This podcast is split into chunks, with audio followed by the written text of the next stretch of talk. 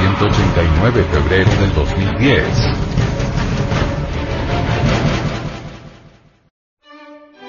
Portada. Monolito de Coatlicue. Visto de frente. Museo Nacional de Antropología e Historia de la Ciudad de México. En el Museo de Antropología e Historia de la Ciudad de México existe un monolito de impresionante tetrasignificado. En lo alto de este, por entre el anillo de su cuerpo enroscado, asoma una preciosa y gran serpiente de doble cara que ve hacia adelante y hacia atrás como el jano de la religión grecorromana. De la preciosa serpiente que remata el conjunto del monolito emana un sentimiento de maternidad y su cabeza de doble cara es el emblema de la pareja divina.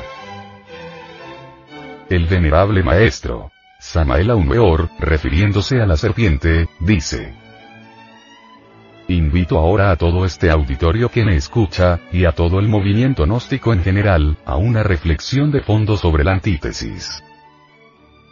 Es incuestionable que la horrible serpiente pitón, es el opuesto, negativo y fatal, la sombra, dijéramos, la antítesis radical de la serpiente de luz. Indubitablemente, en el abismo la verdad se disfraza de tinieblas. Si en las dimensiones superiores de la naturaleza y del cosmos, somos devorados por la serpiente de bronce que sanaba a los israelitas en el desierto, obviamente, en el octavo círculo dantesco, los condenados son devorados por la horrible serpiente tentadora del Edén. Entonces se convierten en víboras venenosas, espantosamente malignas. Quiero que comprendáis íntegramente que la serpiente siempre ha de devorarnos. Ya en el aspecto luminoso o en el octavo círculo infernal tenebroso. Resulta patética la cena fatal de la horrible serpiente tentadora del Edén, devorando a los perdidos con el propósito de destruirlos, desintegrarlos, reducirlos a polvareda cósmica, para liberar la esencia, para restaurar la prístina pureza original de la misma.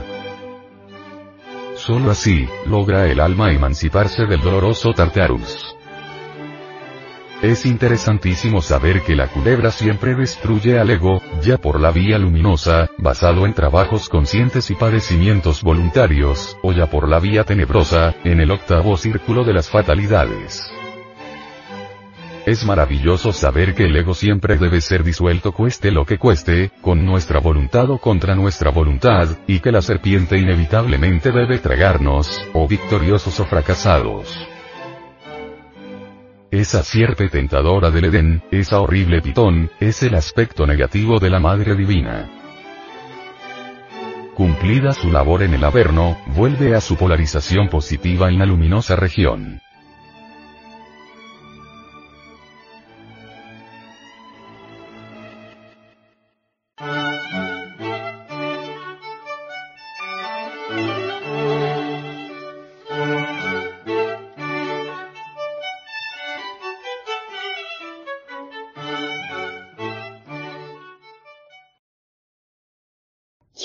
La sabiduría de la serpiente, vive en tinieblas y no logra la liberación.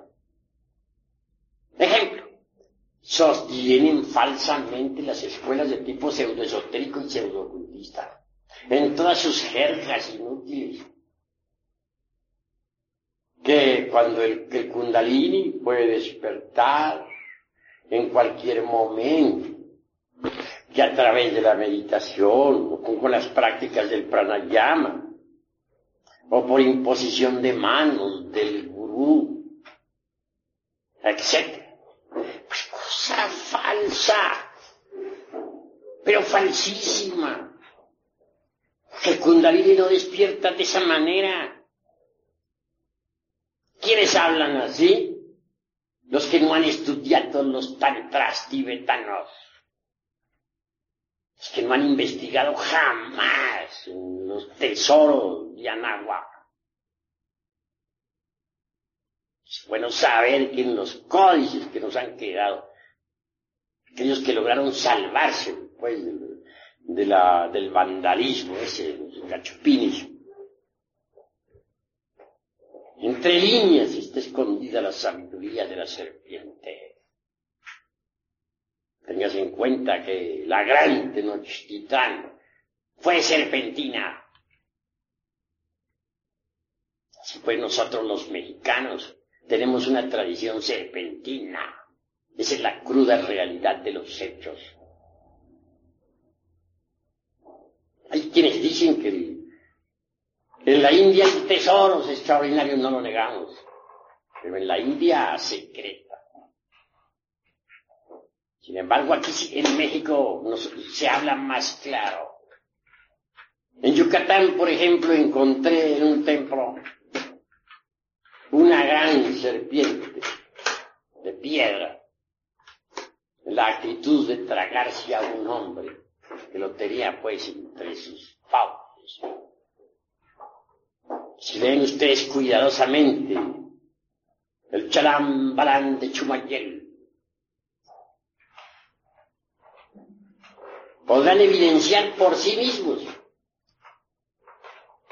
la, cruda realidad que necesitamos ser tragados por la serpiente. Así pues, no bastaría despertar el kundalini. Hay necesidad de ser tragados por la serpiente. Si es que queremos gozar de los poderes de la serpiente. Y no es con simple imposición de manos o con pranayama como va a despertar la culebra. No, señores. Despierta con los principios tántricos de los, del Tíbet. Con las enseñanzas secretas de Anahuac. Con el esoterismo crístico de la Pistizofía. Con el gran secreto de los misterios de Leusis. Con el artificio de los alquimistas medievales clave es muy sencilla. Colección del Lingan Johnny. Sin eyaculación jamás. De Lens Sem. Durante toda la vida. Es obvio que si no se llega jamás al orgasmo, ese fisiológico, señalado por la medicina, al espasmo, y así se dice en el varón. En otro sentido, si se evita derramar el vaso de Hermes Trismegisto, ese esperma sagrado, esas secreciones sexuales, se transmutan en energía. Y esa energía es el mercurio de los sabios. los patios empedrados de los antiguos habitantes de la gran Tenochtitlan, hombres y mujeres permanecían durante meses enteros amándose y trabajando en la forja de los cíclopes para despertar la serpiente ígnea de nuestros mágicos poderes.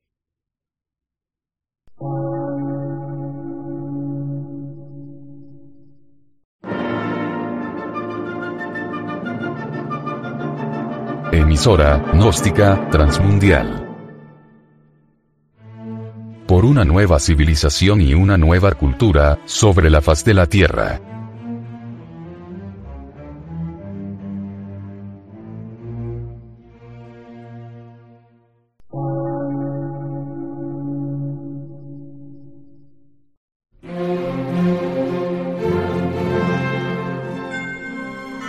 Medio de radiodifusión científico, artístico, místico y filosófico, de la Asociación Colombiana de Centros de Estudios Gnósticos, Antropológicos, Psicológicos y Culturales. A.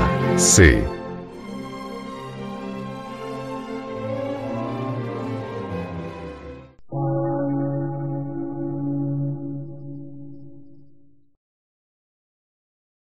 Lectura en movimiento. Difusión sin fronteras.